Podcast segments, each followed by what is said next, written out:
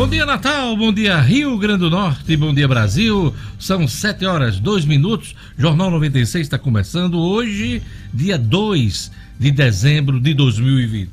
Olha, a, o Plano Nacional de Vacinação contra a Covid-19 terá quatro fases. Em cada etapa serão atendidos determinados tipos de públicos escolhidos a partir de risco da evolução para quadros graves diante da infecção da exposição ao vírus e de aspectos epidemiológicos da manifestação da pandemia em todo o país. A proposta preliminar foi discutida em reunião ontem com a participação do Ministério da Saúde e outras instituições como a Fundação Oswaldo Cruz, o Instituto Butantan, o Instituto Técnico eh, Tecnológico do Paraná e Conselhos Nacionais de Secretários Estaduais de Saúde.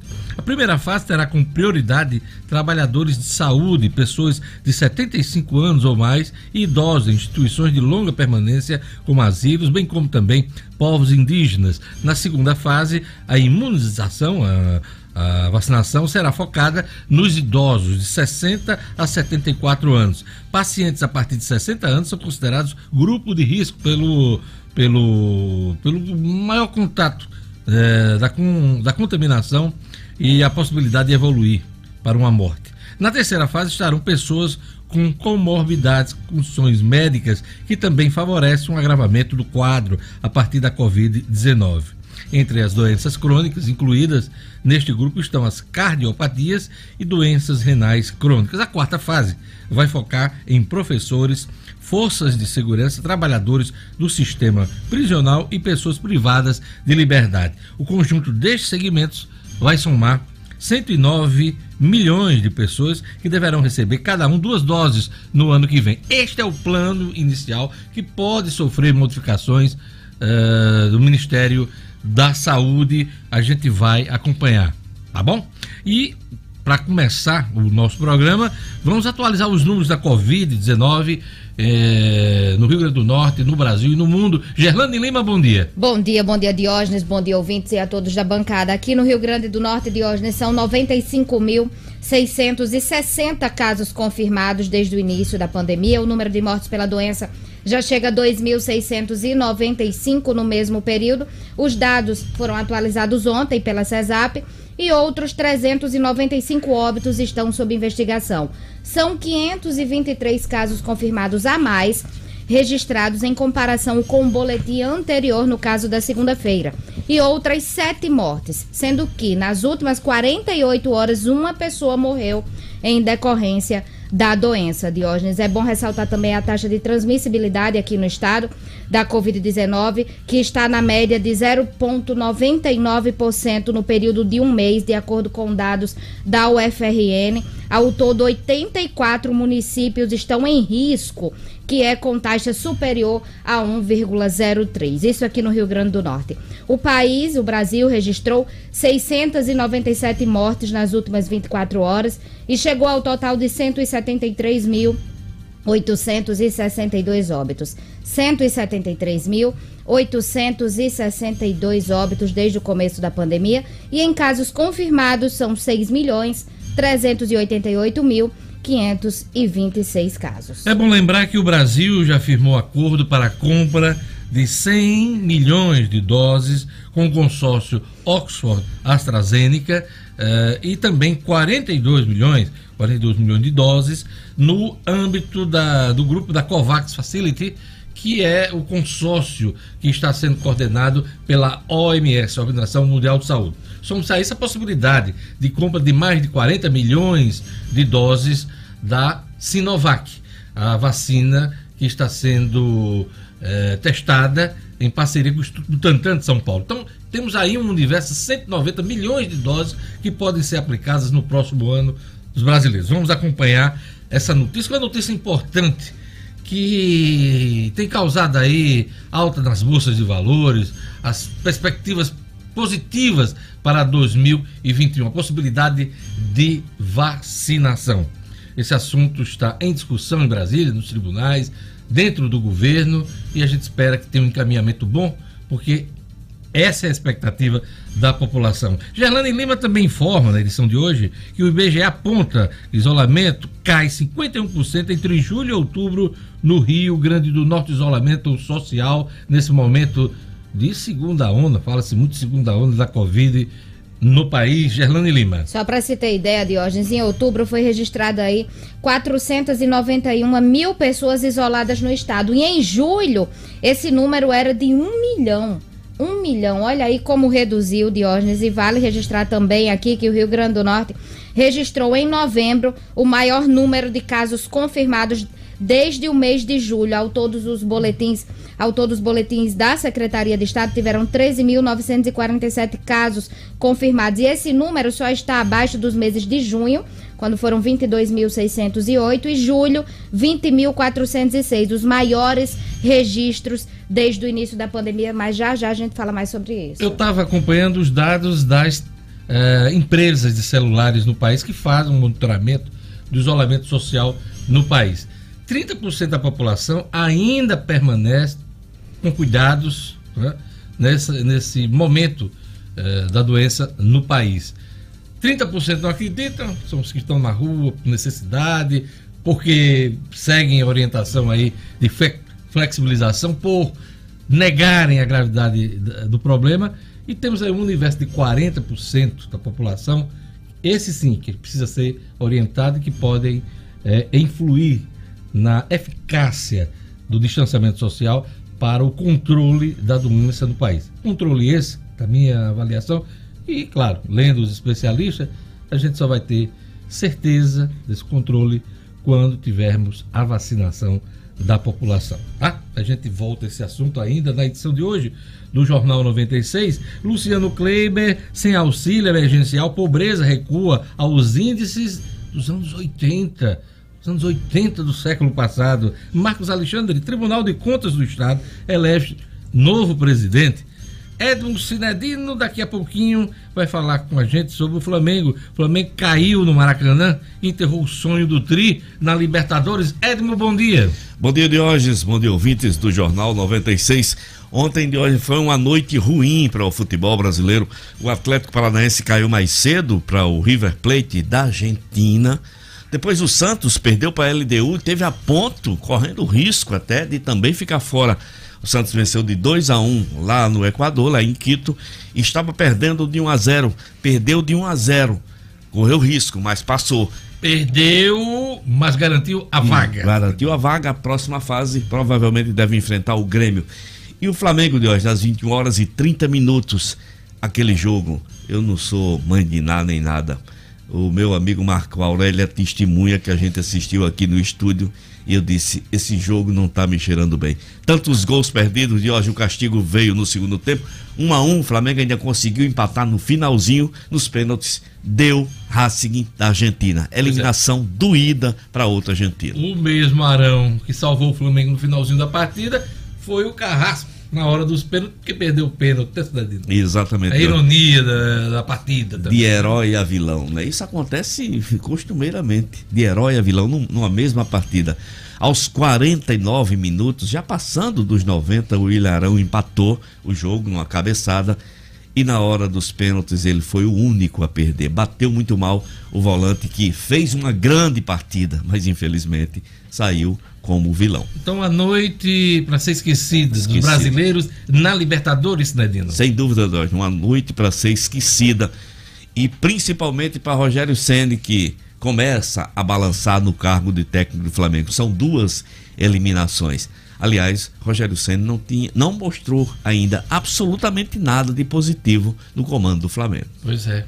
Uh, fica complicado. Complicado. Ninguém sabe se ele vai virar o ano como técnico do Flamengo. Ninguém né? sabe. ABC anuncia Douglas Lima e a renovação de Berguinho, Edmo Cinedino. Exato, Diógenes. É o ABC aí tentando se segurar, tentando contratar mais alguns reforços e trouxe Douglas Lima, que estava disputando a Série C pelo 13 de Campina Grande. Eu conheço um jogador, criatividade bom. E o Berguinho é um dos talentos do ABC, renovou o contrato, pelo menos está garantido até o final desta Série D, Diógenes. É isso aí. Então, esses são os principais destaques. Também tem o Raro Oliveira daqui a pouquinho no Estúdio Cidadão. Cidadão falando habilitações vencidas em 2020 terão um ano a mais de validade. Essa notícia eu recebi do meu filho. Ele estava para renovar a carteira esse ano, mas por conta da pandemia, ele vai ter mais um ano de validade. Este mesmo assunto que o O'Hara Oliveira traz para a gente com mais detalhes daqui a pouquinho no Jornal 96. Hoje é dia 2 de dezembro de 2020. Neste 2 de dezembro, as datas comemorativas, vamos lá? Dia Nacional das Relações Públicas Dia Nacional do Samba, olha isso. Oh, que beleza. Ontem eu estava falando de Paulinho da Viola aqui, é, né? Eu rapaz. canto samba. Me sinto contente. Pois é. Dia Nacional do Samba, Dia da Astronomia. Quem gosta de olhar para os astros, olhar para o céu, olhar para as estrelas, de vez em quando vê um cometa passando, né? Pois é. Hoje é Dia da Astronomia, Dia Internacional para a Abolição da Escravatura, Dia uh, do aniversário de Minas Gerais, ô oh, Minas Gerais! Hum. E dia de Santo Cromácio. Ô, Cromácio. Santo Cromácio, bom, é um prazer conhecer. É, também não conhecia não isso. Ô, Cromácio. Será que é da família do Romário? Ou do Márcio? Santo Cromácio, rogai por nós. Pois é. Também. Então, dia de São Cromácio. Geralmente é que me traz esses, essas datas comemorativas. Ela, ela desencava esses Santos, Santos aí. É. Tem muito santo, né? Todo dia tem um, né? Todo, tem dia, tem. Ah, tem mais de um. Tem mais de um, é. Por exemplo, quando é Cosme e Damião. é justo. É justo. Ai, Jesus. um abraço para o jornalista e advogado Túlio Duarte. Quem mais aqui? Um abraço também para Ingrid Farias, da COSERN, que também faz aniversário. Falar em COSERN, vai ter bandeira vermelha, hein? A partir desse mês, agora de dezembro, né? A energia vai ficar mais cara, portanto, economize. Então, um abraço para Ingrid Farias, aquele ouvinte da gente que nos acompanha pelo rádio, mas também pelo telefone e também pelo WhatsApp. Jorge Fernandes, bom dia. Bom dia, bom dia a todos do Jornal 96. Se você quiser participar, fique à vontade. O nosso número aqui de WhatsApp é o 99210 9696. 99210 9696. Se você preferir, pode também dar aquela ligadinha. A central telefônica aqui da 96 é o 4005 9696. Mandar um abraço aqui já para o nosso querido Eloy dos Teclados, grande cantor da terra aqui, acompanhando o nosso Jornal 96. O meu querido Milton no Igapó e também a minha querida Ana no Santarém. Bom dia a todos. O doutor Maximiliano Fernandes está lembrando aqui de hoje, hoje é dia do advogado criminalista. Manda um abraço para todos. Então, aquele abraço especial para todos aí. Um abraço também. Eduardo Meta, sua camisa tá bonita hoje. Você tá alegre, jovem, né? Deixa mais, mais, mais jovem, né? É isso aí. Gerlane Lima, quem mais está escutando o Jornal 96, acompanhando pelo YouTube? O André Felipe, o André Freire, André Freire aqui conectado ouvindo o Jornal 96. O Gilvandro, viu, Diógenes? Gilvandro Alves está dizendo, Diógenes, pelo amor de Deus, volte a torcer pelo Vasco, eu não aguento mais. Tanta peia no lombo, ele colocou rapaz, aí. a culpa não é minha não, rapaz. É não, Pelo é não. contrário, eu fui atrás Coincidência. Aí, eu fui atrás do prazer de ganhar, de, da vitória, senti o gostinho da vitória, que há muito tempo eu não sinto. Então, essa foi a minha opção, mas eu tô com vocês. Aliás, essa situação eu conheço já, não tô nem sofrendo muito, porque eu já venho de muitos anos, de muito sofrimento. Mas vai melhorar, né, Stanilo? Vai melhorar? Vai melhorar, vai melhorar é ótimo. Vai melhorar, né? Vai. Vamos lá. Quem mais? Um abraço também para Juliana Estefânia, que, que também está conectada no YouTube, a Maria Gorete Dantas, o Paulinho lá de Nazaré, nosso amigo Carlos Neto e um abraço especial para o nosso colega Eric Nobre, ele que é jornalista, é lá da V2, da Clipping, tá fazendo aniversário hoje. Parabéns Eric pro Nobre, Eric um Nobre. abraço, Vamos querido. botar aquela musiquinha pra ele aí. É, musiquinha de parabéns aí. A turma tá em festa hoje na V2.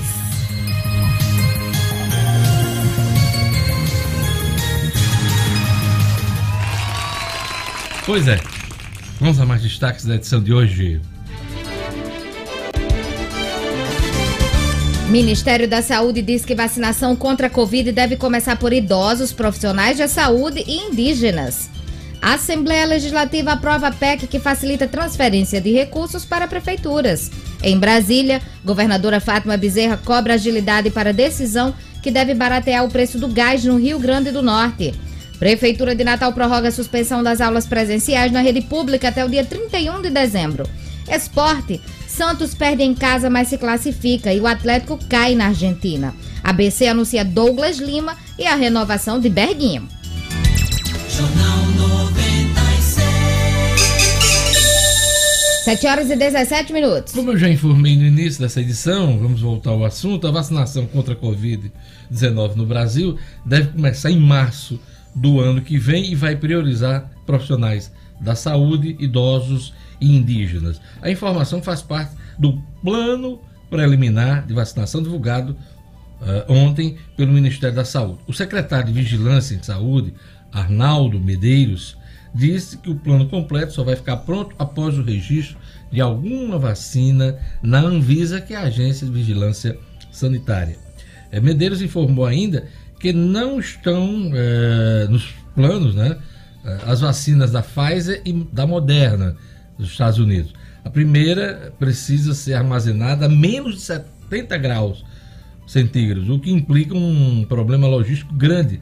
A segunda aguenta pouco tempo em temperatura de até menos 8 graus centígrados, é, mas precisa ser transportada a menos 20 graus centígrados. Então, tem esse, tem esse problema técnico. O Reino Unido aprovou vacina da Pfizer e deve começar a imunização da população já na próxima semana, hein? Por aqui, segundo o Ministério, a vacinação não será obrigatória. Entretanto, o ministro Ricardo Lewandowski, do STF, liberou para julgamento duas ações sobre o tema com premissas opostas nessa questão da obrigatoriedade. Uma do PDT, que quer que o Supremo reconheça a competência prevista em lei de prefeitos e governadores para decidir sobre a obrigatoriedade. A segunda, do PDT, aliás, do PTB, pede que esse trecho da lei seja suspenso. O julgamento deve acontecer no dia 11 de dezembro. Então, até dia 11 de dezembro, teremos uma, defina, uma definição no país sobre essa questão da obrigatoriedade da vacinação contra a Covid-19. Ok? É... Daqui a pouquinho a gente traz mais informações sobre a Covid-19 no Brasil. Vamos às manchetes dos jornais nesta quarta-feira, né? Quarta-feira, dia 2 de dezembro. Vamos aqui para o Agora RN. A Assembleia Legislativa define hoje PEC das emendas impositivas. É o que informa na sua capa o Agora RN. O Agora RN também diz aqui: habilitações vencidas em 2020 terão um ano a mais de validade. Prefeitura prorroga a suspensão das aulas até o dia 31 de dezembro. São os destaques do Agora RN nesta manhã. E agora vamos para a Tribuna do Norte, capa da Tribuna do Norte, para você que está acompanhando uh, o nosso programa pelas redes sociais. A tribuna diz aqui: novembro fecha com 14,1 mil novos casos de Covid. Você vê como o, a, Covid tomou conta do noticiário novamente, né? Novamente. Em todo o mundo, viu? Em todo mundo. Mas no país a gente nas últimas semanas a gente vem dando mais destaque à Covid por conta da alta da transmissão, da alta combinação do caso. Os leitos nos hospitais estão, estão todos lotados, privado público. Sinedino, você ia complementar alguma coisa? Eu só, eu só queria dizer que ainda existe um grupo, você está no zap, zap da vida, nos grupos, e ainda um grupo enorme de pessoas negando essa doença, sabe? E e, e, tratando como se fosse uma gripezinha. É, é tanto absurdo que, que você não acredita, sabe? As pessoas estão brincando realmente.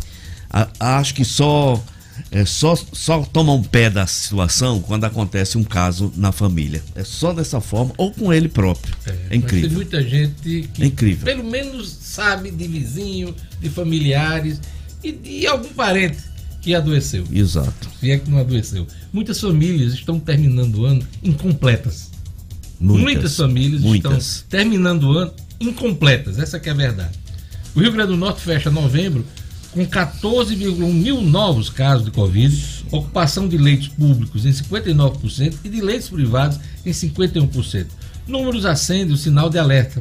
Há pouco mais de 30 dias, ocupações estavam em 41 e 13%, respectivamente. Infectologista explica que se a tendência continuar, O estado do Rio Grande do Norte pode voltar ao pico registrado entre maio e junho. E o sistema de saúde vai ficar sem leitos disponíveis. Né? Então, esse é o destaque da Tribuna do Norte. A Tribuna também destaca aqui: vacinação contra o corona no Brasil deve começar em março. Cai número de pessoas afastadas no trabalho no Rio Grande do Norte. São os destaques dos jornais locais. E vamos agora aos destaques dos jornais nacionais. A Folha de São Paulo traz também na sua manchete informações sobre a vacinação. Vacina começará por idoso a partir de 75, no caso 75 anos, e agente de saúde. Campanha deve atingir 109 milhões. Governo não confirma, mas início está previsto para março. Também é destaque na Folha de São Paulo Toffoli suspende decreto sobre escolas especiais. Eleição não teve fraude relevante, diz secretário de Justiça dos Estados Unidos. São os destaques da Folha de São Paulo nessa manhã. Vamos aqui a manchete do Estado de São Paulo. Nova falha da saúde expõe dados de mais de 200 milhões de brasileiros. Desta vez, ficaram disponíveis informações de todo brasileiro cadastrado no SUS ou cliente de plano de saúde. Também é destaque. No estado de São Paulo, corte em auxílio leva 8,6 milhões à pobreza. Mais de 8 milhões de pessoas entraram na pobreza na passagem de agosto para setembro, enquanto o grupo de miseráveis cresceu 4 milhões. No período, o auxílio emergencial pago pelo governo federal passou de 600 reais para R$ 300. Reais são os destaques do Estado de São Paulo nessa manhã. O Globo, vamos ver aqui o que é que o Globo diz agora de manhã. O Globo diz que o governo prevê vacinação de idoso com início em março. Meta imunizar 109 milhões de pessoas em quatro fases com duas doses. Ocupação de UTIs privadas é de 98% do Rio de Janeiro e 84% em São Paulo. Aquilo que a gente estava comentando agora há pouco. E isso acontece em todo o país, hein? Em todo o país. Aliados querem Bolsonaro no PSL ou no Centrão. Com a criação do Aliança pelo Brasil estagnada, o presidente Bolsonaro intensifica conversas com líderes partidários em busca de legenda para 2022. Aliados sugerem siglas do Centrão, enquanto a ala ideológica insiste em que ele volte ao PSL também é destaque aqui no Globo. Fla é eliminado. Com um jogador a menos, o Rubro Negro arrancou empate nos minutos finais e levou o jogo para os pênaltis. Arão, que fez o gol da igualdade, desperdiçou a cobrança decisiva. São os destaques do Globo na manhã desta quarta-feira, 2 de dezembro de 2020. Jornal 96. 7 horas e 25 minutos. E agora, a previsão do tempo no Rio Grande do Norte, informações da Clima Tempo, um oferecimento do Viveiro Marina e as informações, claro, da Clima Tempo. Vamos lá. Previsão do tempo. Em Natal, a quarta-feira de sol e aumento de nuvens pela manhã, com pancadas de chuva à tarde.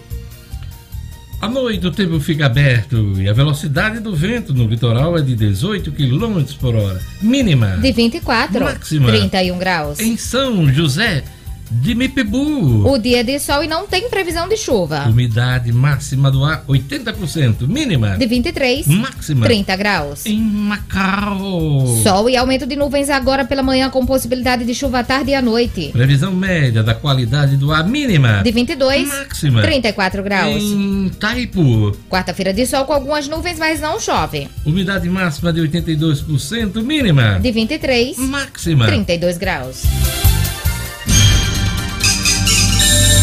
7 horas e 27 minutos. Olha, a promoção com as plantas com desconto de 50% ainda continua, hein? Por alguns dias no Viveiro Marina. Aproveite. Não perca essa oportunidade de comprar barato a quem produz. Deixar sua casa bonita, legal, bem arejada.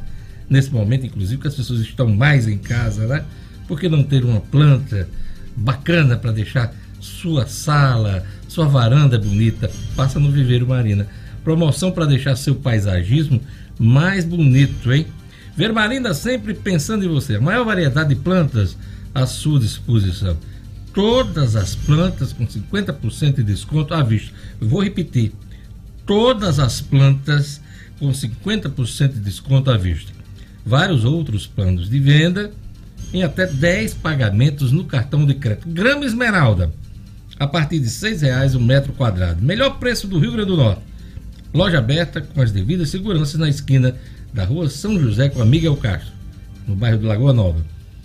Não compre plantas sem antes fazer o orçamento no Viveiro Marina. Viveiro Marina, a grife do paisagismo. Vamos lá! Para a economia, sem auxílio emergencial, pobreza recua aos índices dos anos 80. Luciano Kleiber.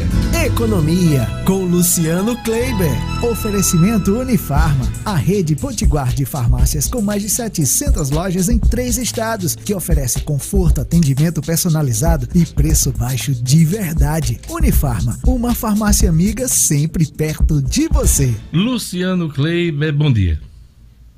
Bom dia, Diógenes. Bom dia aos ouvintes, amigos do Jornal 96. Diógenes, esse levantamento foi feito pelo Instituto de Estudos Sociais e Políticos da Universidade Estadual do Rio de Janeiro, a UERJ, tá?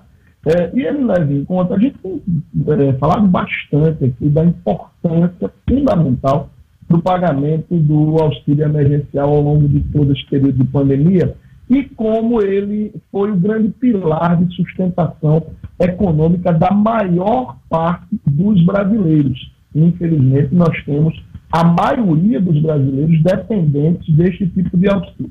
E aí o, o departamento, esse departamento lá da UERJ, ele fez o seguinte levantamento. Ele mostra que é, em 2019, o nosso índice de pessoas que estão na linha de pobreza, tá certo? E essas pessoas são consideradas aquelas que têm um rendimento mensal de até um terço do salário mínimo, hoje algo em torno de 348 reais, é, essas pessoas, esse percentual em 2019 era de 18,7%.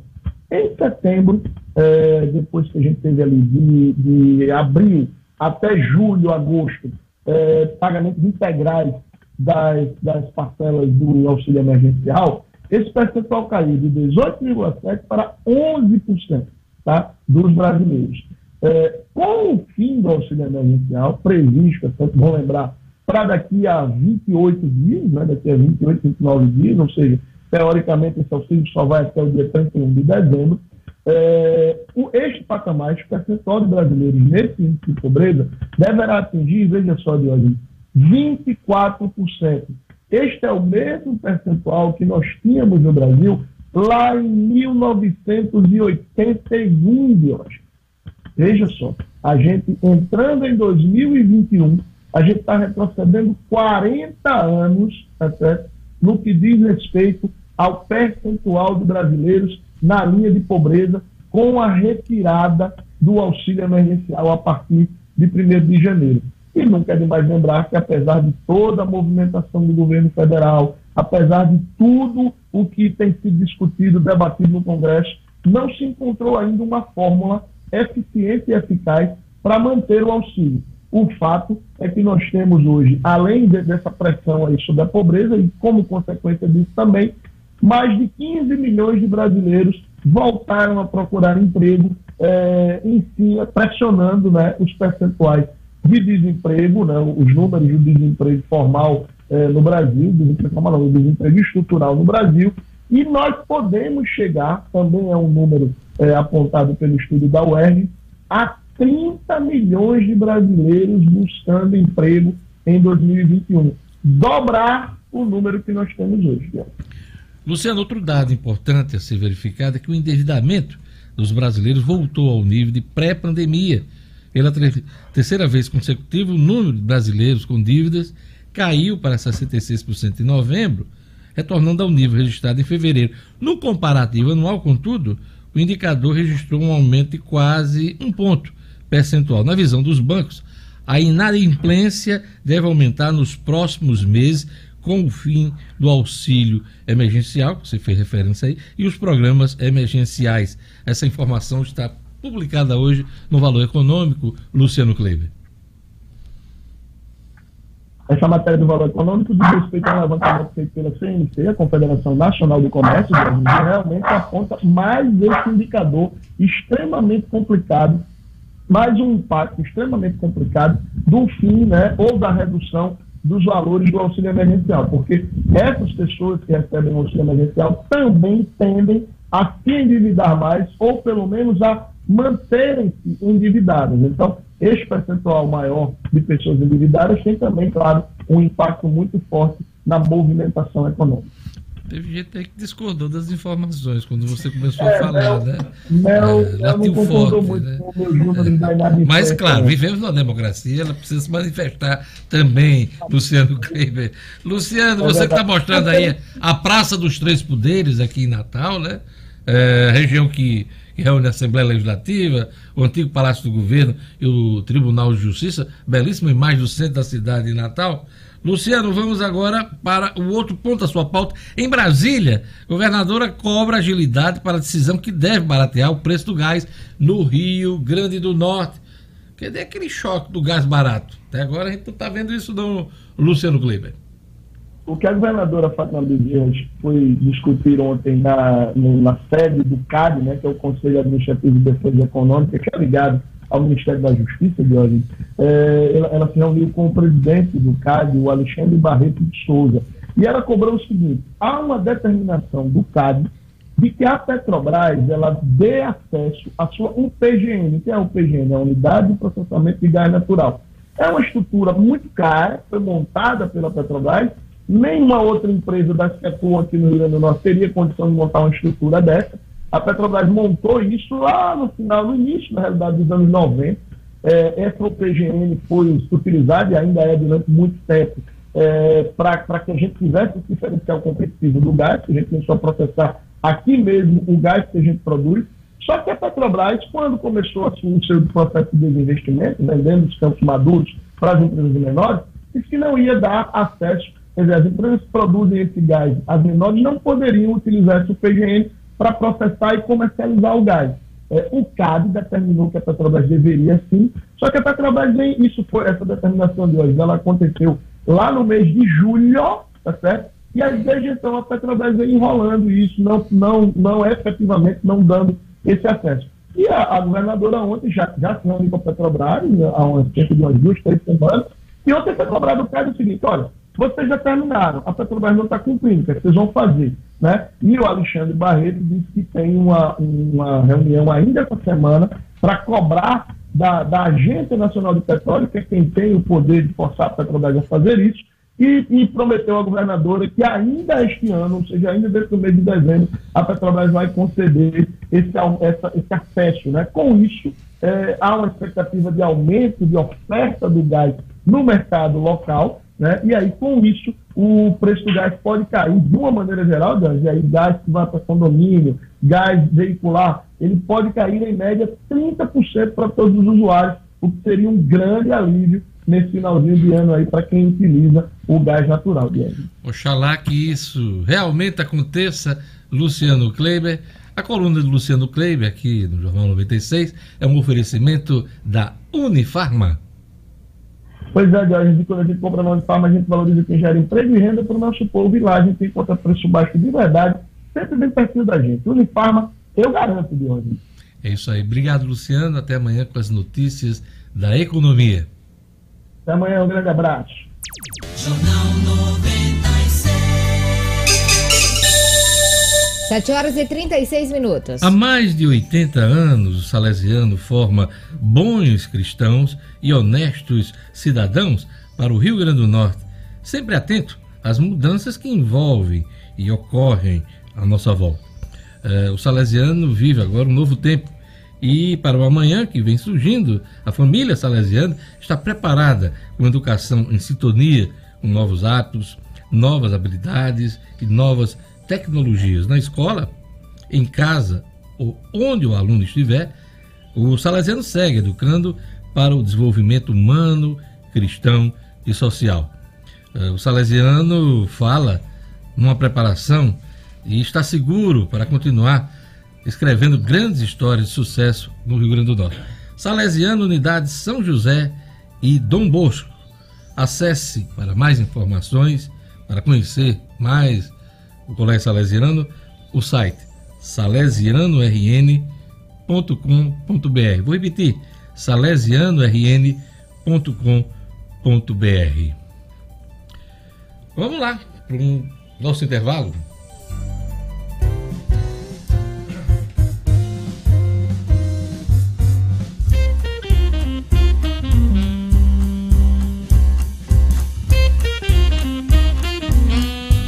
Olha, daqui a pouquinho as notícias da política com Marcos Alexandre, as informações do cotidiano com Gerlane Lima, o estúdio cidadão com Raro Oliveira e o esporte com Edmo Cidadino. Não perca esse time em campo daqui a pouquinho, no segundo tempo do Jornal 96.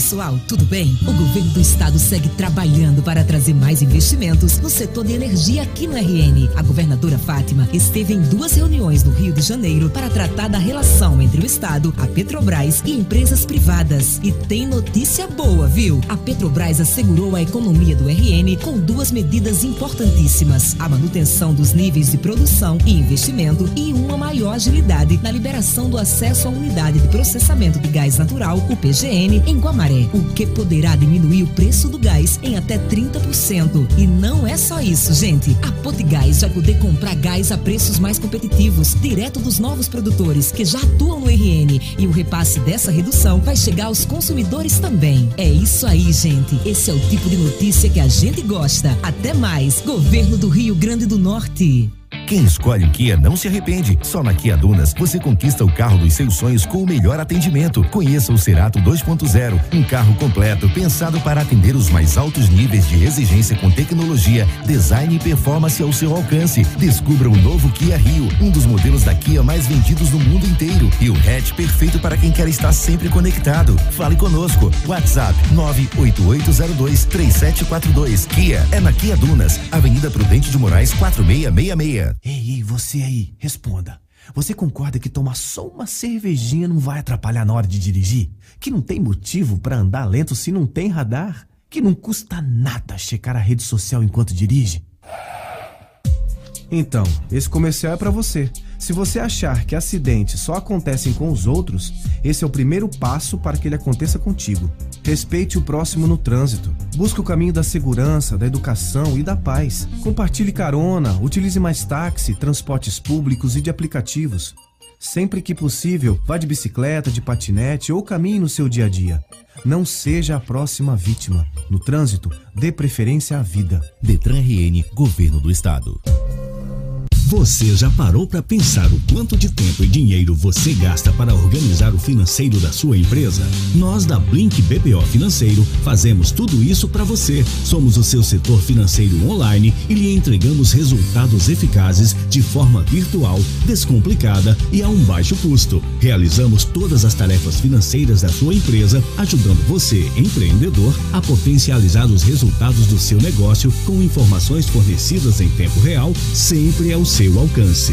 Dentre nossas tarefas, realizamos emissão e envio de boletos e notas fiscais, conciliação bancária e controle das contas a pagar e a receber, geração de relatório de fluxo de caixa e demonstração do resultado gerencial, controle de inadimplentes e muito mais. Quer saber mais? Entre em contato conosco pelo telefone 84 98118 8800 e siga-nos no Instagram para sempre receber dicas práticas e valiosas. Arroba Blink BPO.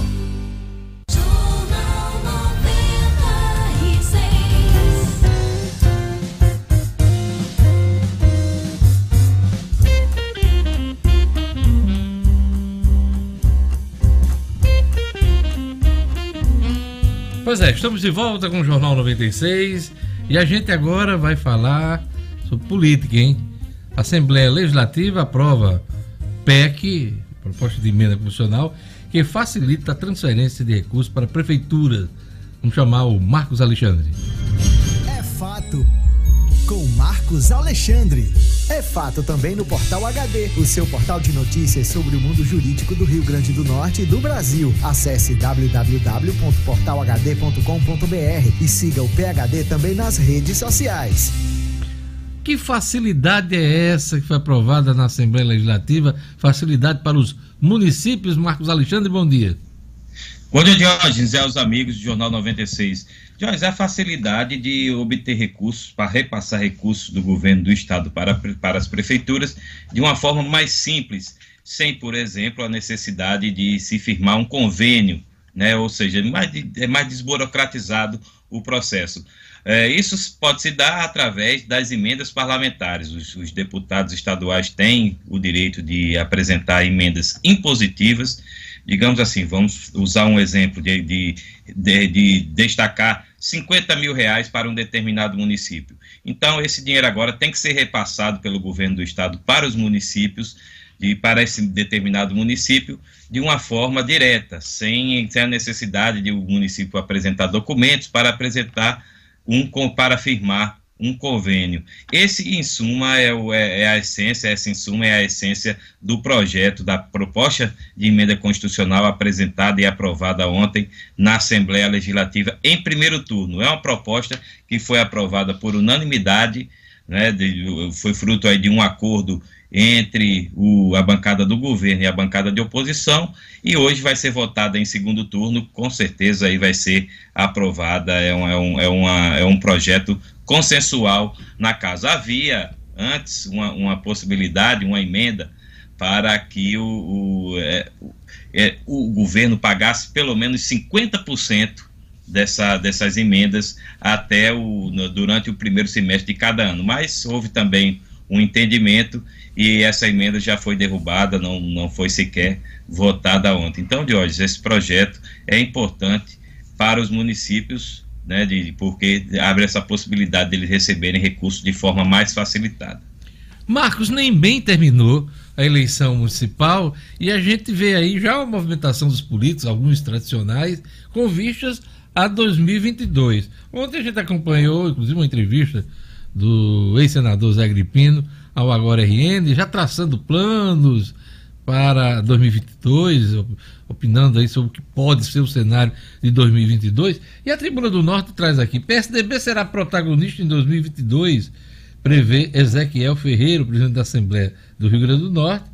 Acredita que o resultado das eleições de 2020 tenha credenciado seu partido para ter papel de protagonista de 2022. Ezequiel, que é um vitorioso da eleição municipal, uh, o PSDB teve um bom desempenho uh, na, na, eleição municipal aqui no Rio Grande do Norte. Está pintando candidatura ao governo, ao Senado, do presidente da Assembleia, Marcos Alexandre? O que é que você lê nas entrelinhas? É, Diógenes, é, assim, em primeiro lugar, a classe política, não é só aqui no Rio Grande do Norte, isso é bom a gente destacar, vive em estado permanente de eleição, né? Termina uma eleição e, e já se começa a falar da outra, né? Desde domingo a gente vê aí falando em todo o Brasil, em mapas eleitorais, como é que vão ficar as forças para 2022 e esse debate, claro, é feito aqui também no Rio Grande do Norte. Sobre o presidente da Assembleia, Ezequiel Ferreira, de fato ele vem, vem tendo o nome cogitado aí para uma candidatura majoritária em 2022. Pode ser candidato a governador e a senador. Lógico que, é que, que para todos nós, assim, digamos, os cidadãos, né, potiguares comuns, vamos dizer assim, está muito cedo ainda para traçar esse debate. A gente mal acabou de sair de uma, de uma eleição. Né, aqui no Rio Grande do Norte foi tudo resolvido em primeiro turno, mas, mas no Brasil terminou domingo passado. Então é, ainda está muito cedo para definir, mas a turma realmente já está conversando de hoje, conversando bastante. É, você me deixou sem resposta. Mas tudo bem, vamos seguir aqui. Tribunal de Contas do Estado elege novo presidente. Novo presidente, ele já foi presidente duas vezes, o Marcos Alexandre. É o Paulo Roberto Alves. Vamos lá. É, o novo, antigo presidente, né, de já foi ele, o Paulo Roberto Alves, conselheiro Paulo Roberto Alves, já foi, já foi presidente do Tribunal de Contas do Estado nos biênios de 2007 e 2008 e também 2013 e 2014. E agora voltará a ser nos anos de 2021 e 2022. Ele foi eleito ontem por unanimidade pelo corpo pelo Pleno do, do Tribunal de Contas do Estado, pelo TCE, assim como o conselheiro Renato Dias foi eleito vice-presidente também pelo biênio 2021 e 2022. Então, do, o TCE, o Tribunal de Contas do Estado do Rio Grande do Norte, terá esses novos dirigentes a partir, ou novos antigos, né, como preferir, a partir do início do ano que vem. Está pertinho já. É isso aí. Marcos Alexandre, até amanhã com as notícias da política. Até amanhã, Diógenes. Um grande abraço. Jornal 7 horas e 48 minutos. Vamos lá dar um abraço pro nosso ouvinte, Gerlane Lima. Vamos lá, Diógenes. O Elias Pinheiro aqui conectado. Pedro Micharlisson também. Alexandre Mousalas. O José Tomé também acompanhando o Jornal 96, Josivan Marinho, Carlos Alberto, professor Washington, lá da Livraria Paulos, também aqui, mandando um abraço. Ele tá dizendo aqui, foi só Diógenes falar que ia comprar a camisa do Flamengo e o time foi eliminado. Eu não falei, eu tô esperando a de Luciano Kleiber, usada uma nova que ele me prometeu. E fica a cobrança no ar. a turma do Espaço Gourmet Jorginho Buffet também sempre conectado e disparado aqui no horário no Jornal 96 de hoje. Pro ano não ser perdido, o Flamengo tem que focar no Campeonato Brasileiro para ele ser campeão de novo, como foi no ano passado. Esse ano está um ano complicado realmente para todos os clubes, né? É, o Flamengo não seria tão diferente, mas o, o, o Flamengo atingiu um, um nível de excelência tão grande no ano passado que ele é o mais cobrado. Daqui a pouquinho a gente discute esse assunto aqui com o Edno Sinedino. Diga lá, meu querido Jorge Fernandes. Vamos lá, mandar um abraço aqui pro grande Patati, tá saindo agora da academia e ouvindo o Jornal 96. Patati, é. Olha só, Diógenes, a gente recebeu uma homenagem bem bacana, o Clebinho vai colocar agora aqui na tela. Vamos lá. Um vídeo bem interessante aí, lá da região da, de Brescia. Quero ver, quero ver. Da Itália, ali na região da Lombardia, né? Coloca aí, Clebinho, pra gente.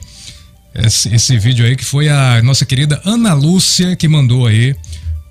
Ana Lúcia, que mora aí na. Olha lá, olha, só. Olha, olha a neve, Fernando Olha, só, olha, olha o que tem na neve escrito. Olha que massa. Que Que massa, né?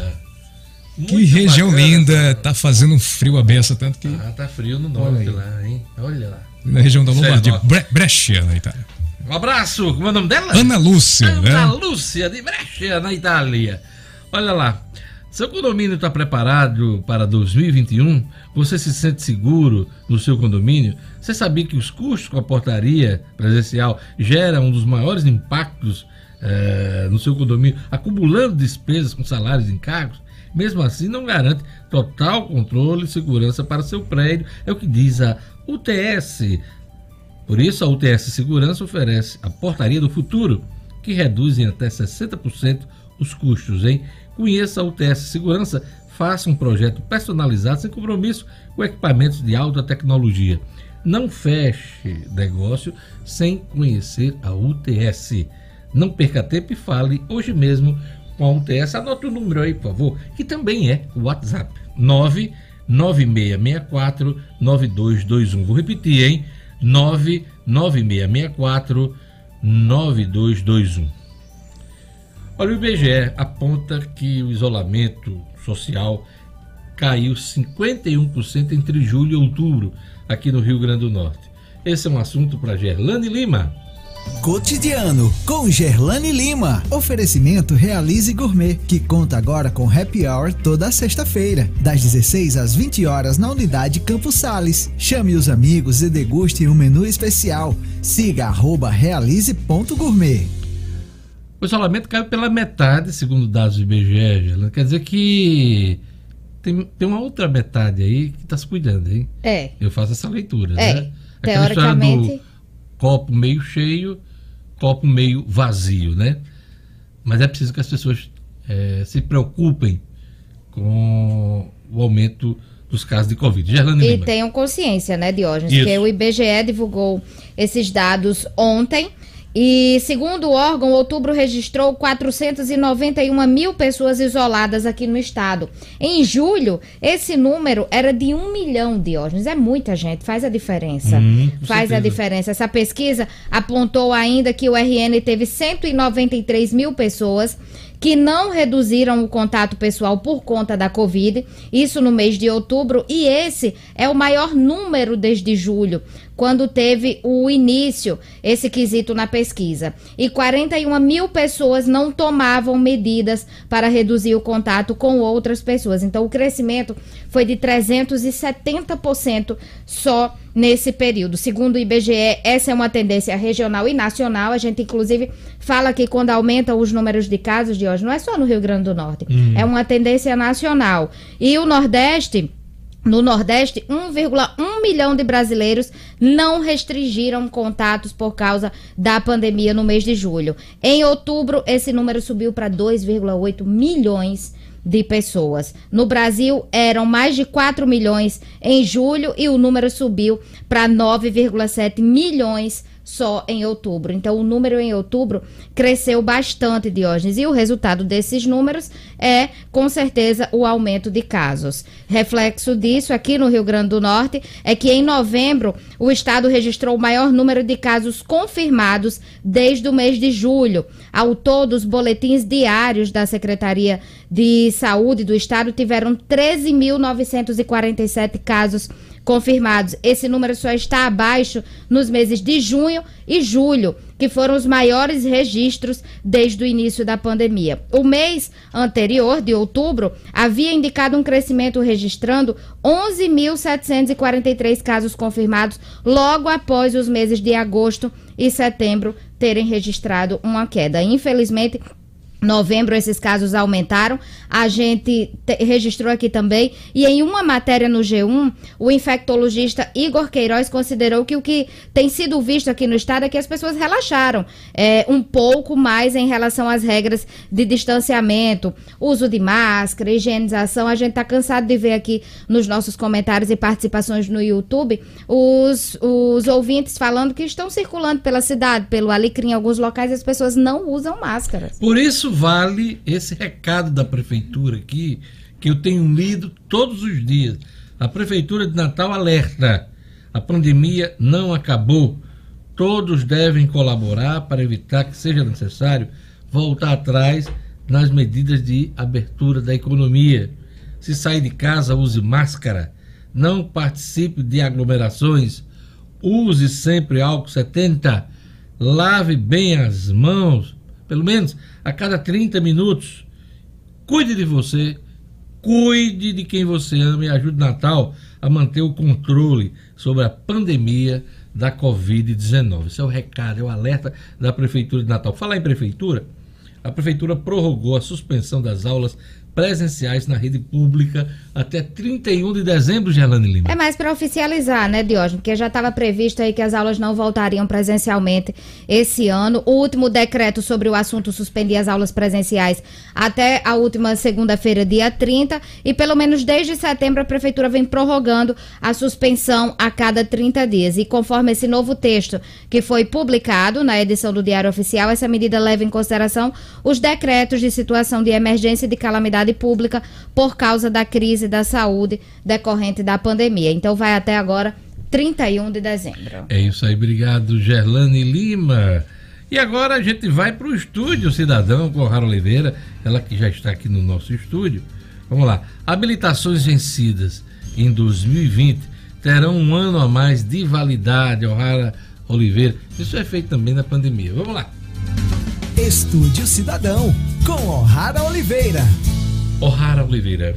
Diga Diógenes, bom dia, bom dia bancada e bom dia todo mundo acompanhando o Jornal 96. Vamos tentar explicar esse, esse calendário novo que foi divulgado ontem pelo Conselho Nacional de Trânsito. Né? Entrou em vigor, de fato, aí uma resolução do Conselho Nacional de Trânsito, CONTRAN, que restabelece os prazos aí para regularização das carteiras nacionais de habilitação vencidas.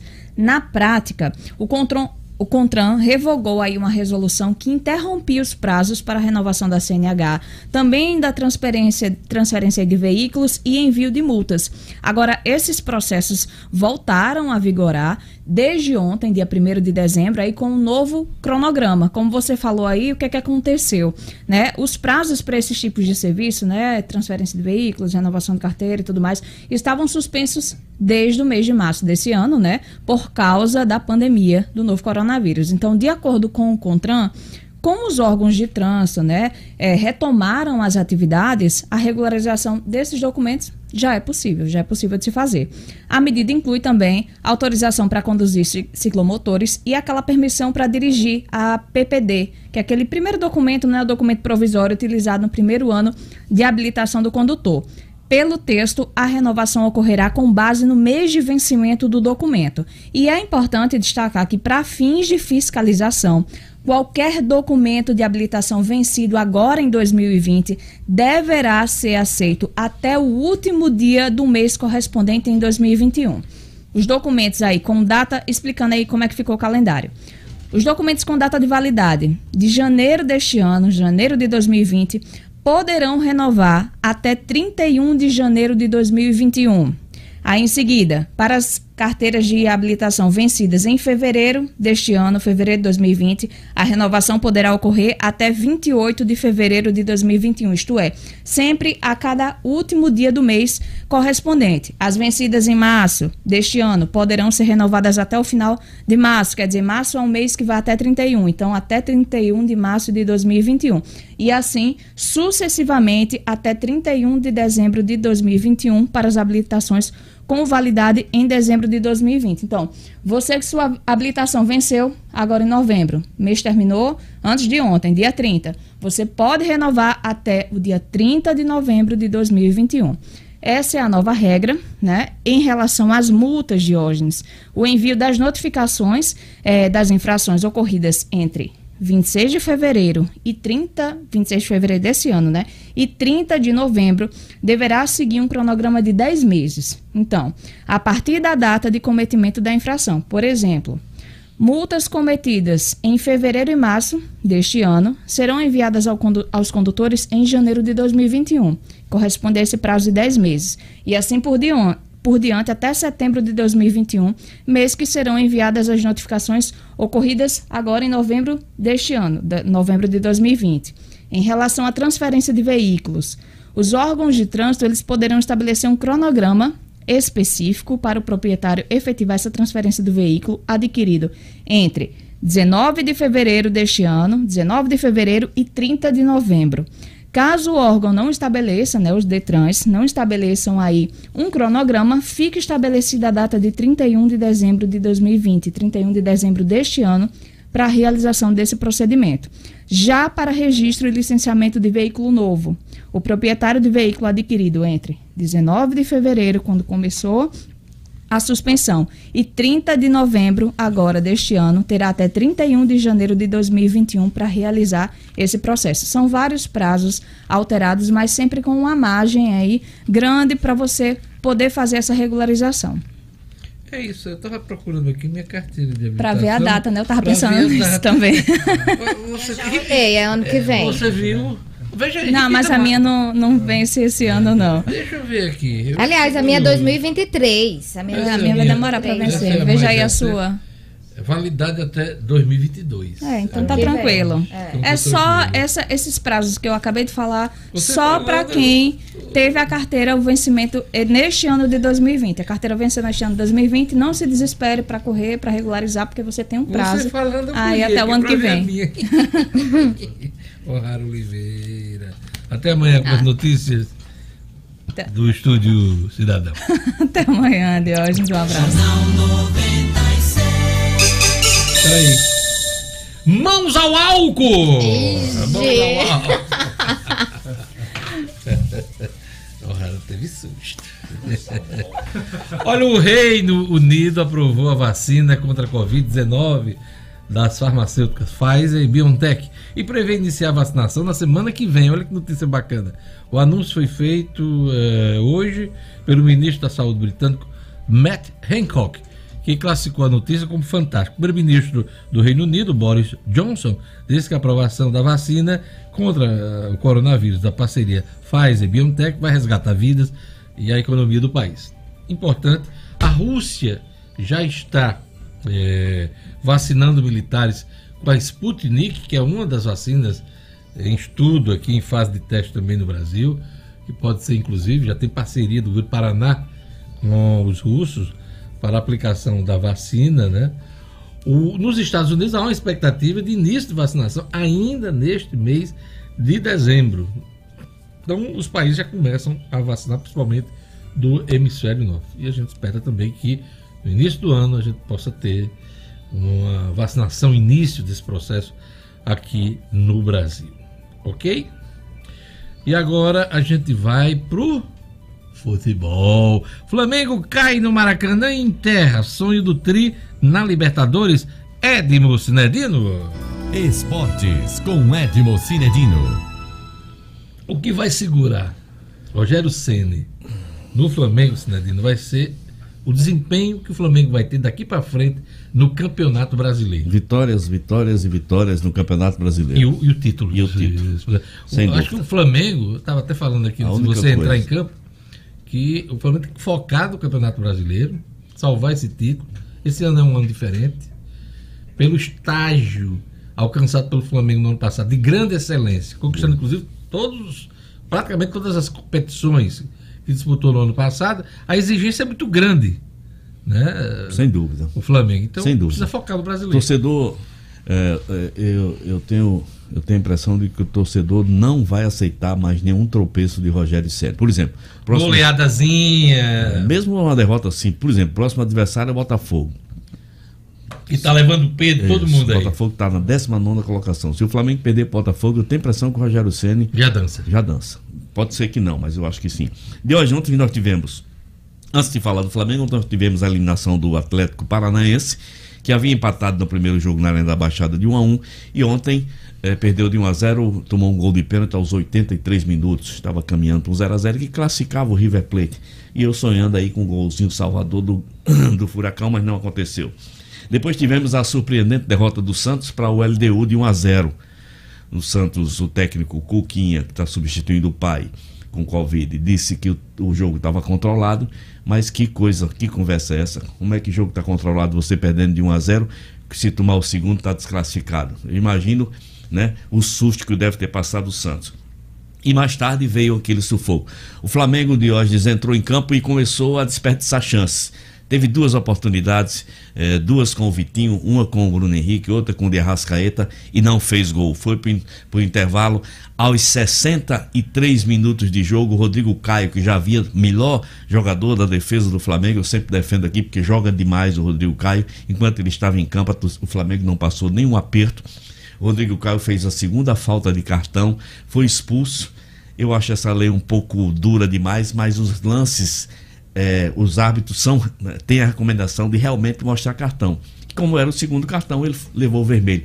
Na sequência da saída da expulsão do, do Rodrigo Caio, o Gustavo Henrique entregou de bandeja o um gol para o argentino Sigali. E o argentino não perdoou, fez 1 a 0. O Flamengo foi para o sufoco, Rogério Ceni demorou a mexer, já devia ter voltado com Pedro e Diego no intervalo, ao invés de colocar mais um jogador de meio campo para dar mais força de ataque fez o, Ia, o, o William Arão voltar para a defesa e colocou um menino no meio-campo, errou todas, demorou a botar Pedro, demorou a escalar Diego, enfim. No finalzinho apareceu o gol salvador do Airão, do Arão. Mas nas disputas dos pênaltis, os argentinos, com muita frieza, eh, acertaram todas as cobranças. E a quarta penalidade cobrada do Flamengo, que foi do Arão, infelizmente, de vilão, de herói a vilão. Ele chutou muito mal o goleiro Aras pegou e o Flamengo ficou fora. Muita festa no Maracanã, mas dos argentinos, que agora é, esperam o adversário de Boca e Internacional, é, que joga a primeira partida hoje. Inclusive me chamou a atenção a, a camisa do Racing, né? Parece a seleção da, da, da seleção argentina, né? Parece. O, o uniforme é, tonalidade, do Racing, é, a tonalidade. O, tom do azul. O tom do né? azul. É da seleção argentina. Era argentino em campo, Era. jogando contra o Flamengo. O né? técnico né? Decassese ontem, né, que parece o ator Champagne, ele, ele estava mais do que ameaçado. E o Flamengo salvou o emprego de Decassese. Ele no Campeonato Argentino, quatro derrotas. Uh, teve um amistosozinho contra o Lyon, uma taça lá, conseguiu vencer o Lyon, mas o jogo ontem era a chave. E como ele passou, claro que agora tem tranquilidade. Aí vai ter os próximos jogos para se manter no cargo ou não, Diógenes. A situação de Rogério Senna é que fica muito delicada. Agora, o que me revolta nessa imprensa do Brasil? Os caras ou endeusam demais ou escracham. Né? Quando o Rogério Senna chegou no Flamengo, não sei se você se lembra, eu, um tal de Quesada chegou a dizer que é, com Rogério Senna no Flamengo, a torcida, a nação rubro-negra não ia nem lembrar da passagem do Jesus. Aí o outro, um tal do Sormano, e ontem já dizendo que o Flamengo era muita areia pro caminhãozinho de Rogério Senna. Quer dizer, é, são os exageros, é. os, sabe? Esperar o resultado. Esperar né? o resultado, espera né? o tempo, sabe? Dê mais um tempo. Eu, a minha opinião, pessoal, eu achava que o Rogério Ceni não estava pronto para treinar um time do, da dimensão do Flamengo. É, mas ele vem de bons anos pois é. Fortaleza. Aí sabe, estava preparado para dar esse salto aí para Talvez seja por isso a, a, sabe essa mania da gente de não valorizar o nosso futebol, porque ele estava dirigindo o Fortaleza, acha que não tem cacife para dirigir um Flamengo.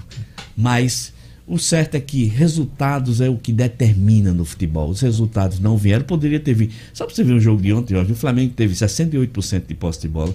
O Flamengo chutou 15 vezes mais do que o, do, do que o Racing.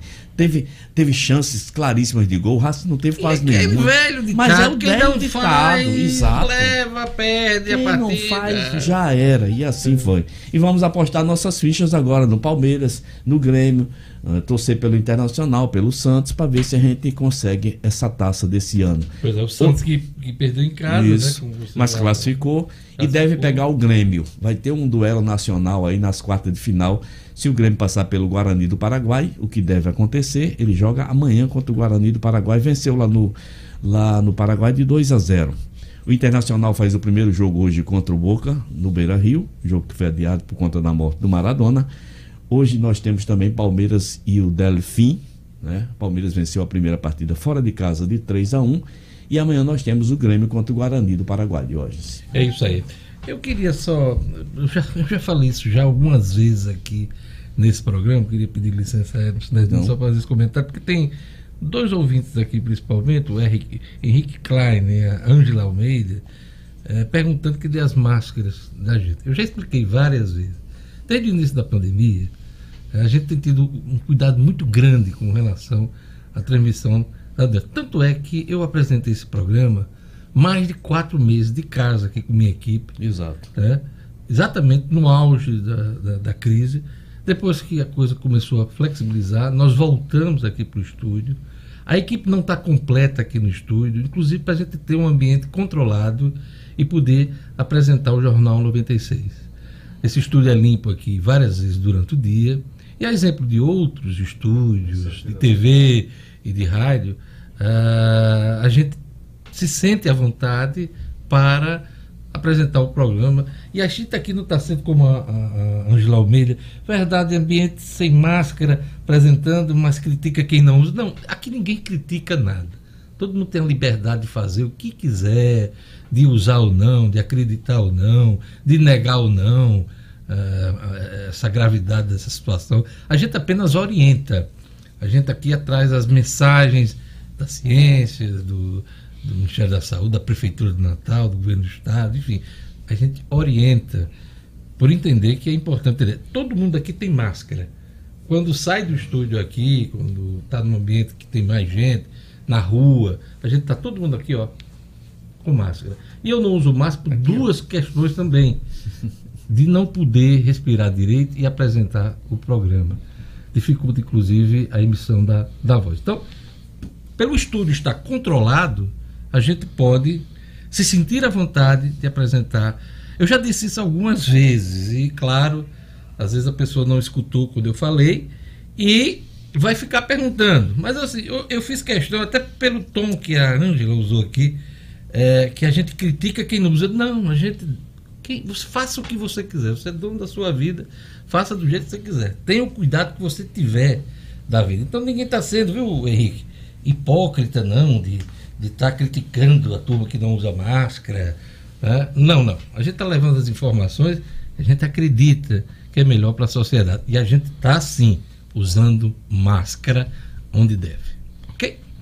Então, obrigado pela, pela pela informação e a oportunidade até de explicar mais uma vez. Eu já expliquei várias vezes e quando achar pertinente vou explicar de novo, tá bom?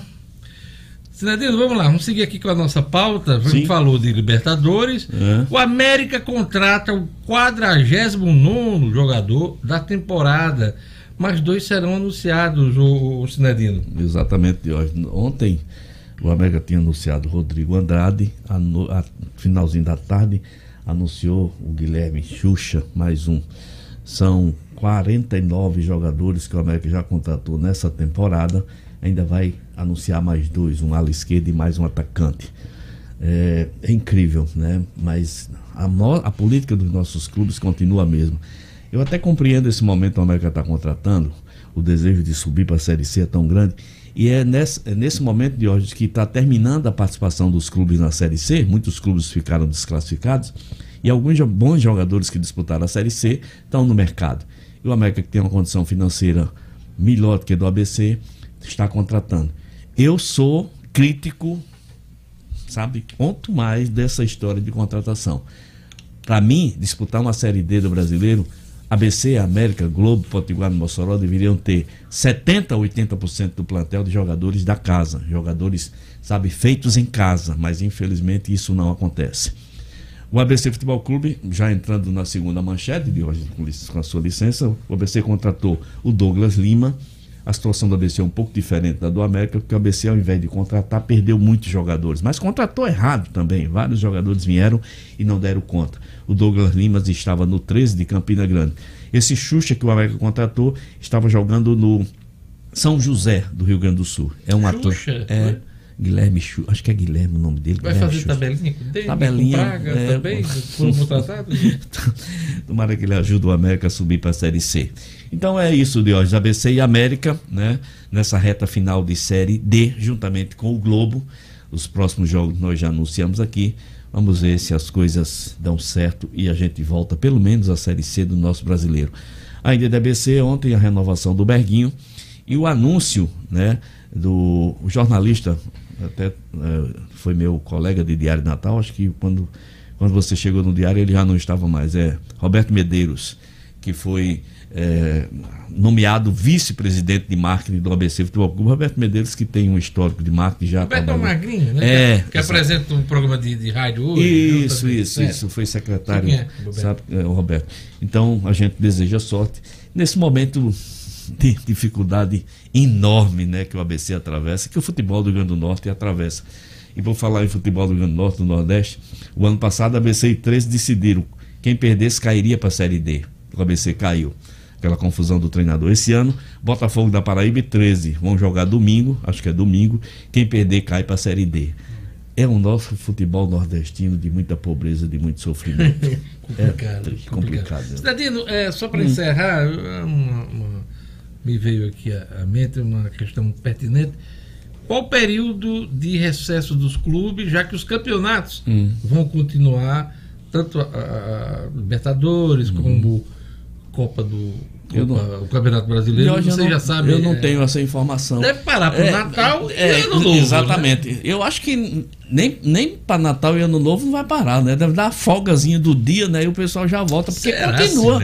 Vai continuar, Leandro, porque eu, já teve folga demais esse tempo que os times passaram sem jogar, né? Vamos tratar como folga. foi Não, é claro, não, eu por conta da pandemia. eu- não é folga, é Paralisação dizer, das paralisação atividades, das atividades, entendeu? Não é folga. que Porque folga, às vezes, folga você, é- você é. minimiza Exatamente. a gravidade do que houve, né? Folga é você receber para tirar suas férias aí é folga, mas essa foi uma paralisação Você obrigada. É exatamente Né? isso, ir para a beira de uma praia, Exatamente. tranquilo, né? Portanto, de hoje eu não tenho essa informação. Eu acho que depois do dia 7 acho. de fevereiro, quando acaba a série D, vai ser, se- eu acho que vai ser para pro Natal, Hum. aí tem uma semana também de, vamos dizer assim, de folga, off, né?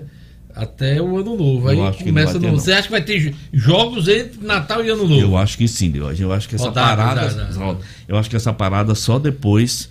Só depois que acabar mesmo os campeonatos. Então traga a informação pra gente 24. quando ela pintar, porque realmente Isso. ela não pintou. eu- Me É, veio aqui, eu é, eu vou eu- perguntar se, Sim, se eu- é que já saiu alguma coisa Uma informação a respeito gente- disso. que já tinha ontem de manhã, mas eu esqueci de dar.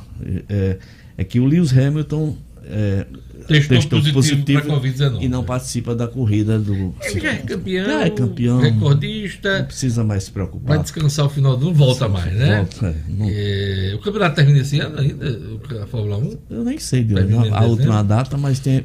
É, ele mas, testou positivo para Covid-19 forma... e vai cumprir aí o isolamento. Aí, 15 dias. A Mercedes, inclusive, deve anunciar hoje quem é o substituto. Quem é o não substituto, sei se já, né? Uhum. se já avisou, né? Uhum. Não sei se já avisou, mas estava para decidir isso aí. É, é com, na Mercedes. É o Russell. Não, não. O Russell disputará GP disso aqui pela Mercedes, substituindo Hamilton. É, é Russell. Russell é, é o substituto Russell? dele, exatamente. Pronto, é, o, é, o, substituto do, é, do. Exatamente. Teremos possivelmente o GP no ano que vem, no 5 Brasil. 5 de julho né? de 2020, domingo 3 de dezembro. Olha aí, o, o Jorge está mostrando aí. Uhum. Paradinha no final de semana antes do, do Natal, vai ter Datas. jogo. E ah, depois 26 e 27 já tem. Ah, 20 e 22 é, de dezembro. E 26 e 27 já volta. É, mas é só uma semana. É, é, a, é, a, é a distância normal do, no meio de semana é. para o final. Não vai ter paralisação por conta do Natal. 15 dias de recesso. E, não, não vai ter de hoje. É. É isso aí. Então é isso, Deus. Mais alguma coisa, Sinedino? Não, só estava dando uma olhada aqui quando é que termina a Fórmula 1, que eu não, não tinha visto ainda. Hum. Calendário 2020. Mas amanhã a gente traz não, essa tá informação. já no já finalzinho. É, 13 de dezembro, a última Abu Dhabi. Ah, então vai ter mais, é. uma, vai ter mais uma corrida. Mais então. uma corrida, exatamente. Então ele praticamente... essa, essa é a penúltima, Bahrein ele não participa da última é, corrida. É, exatamente. Né? Pois é. é. Dia 13 de dezembro, no circuito Yas Marina, em Abu Dhabi, é a última corrida de 2020. É isso aí. Gerlane Lima, mais alguma informação desse finalzinho do programa Jornal 96? Rapidinho, Diógenes, só dizer aqui que o Diário Oficial da União publicou hoje a portaria do MEC, determinando que as institu instituições federais de ensino superior voltem às aulas presenciais a partir do dia 4 de janeiro do ano que vem. Claro que as instituições devem adotar um protocolo de biossegurança que está definido na portaria. É, é, a recomendação do Ministério do, da, da Educação. Educação. Vai depender de decisões locais nas universidades. Exatamente. A orientação do Ministério do é, essa. é, essa. É uma, é uma decisão importante.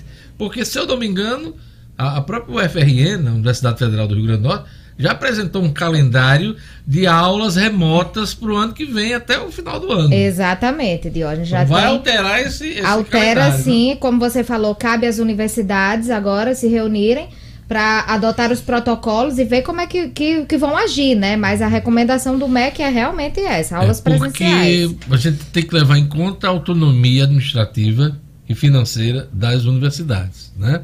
A orientação do Ministério é essa, mas vai depender, claro, da decisão de cada uma das universidades. Vamos e, ver se a recomendação vai ser seguida. Né? E claro também, Diógenes, que vai ficar acompanhando os números nos estados, né? Os números da Covid, que isso também conta muito para uma decisão como essa, seja para retomar atividades presenciais ou forma, de forma híbrida. Informação importante, repita, Gerlane Lima. O MEC Diógenes divulgou, de, publicou no Diário Oficial da União uma portaria determinando que as instituições federais de ensino superior voltem às aulas presenciais a partir do dia 4 de janeiro.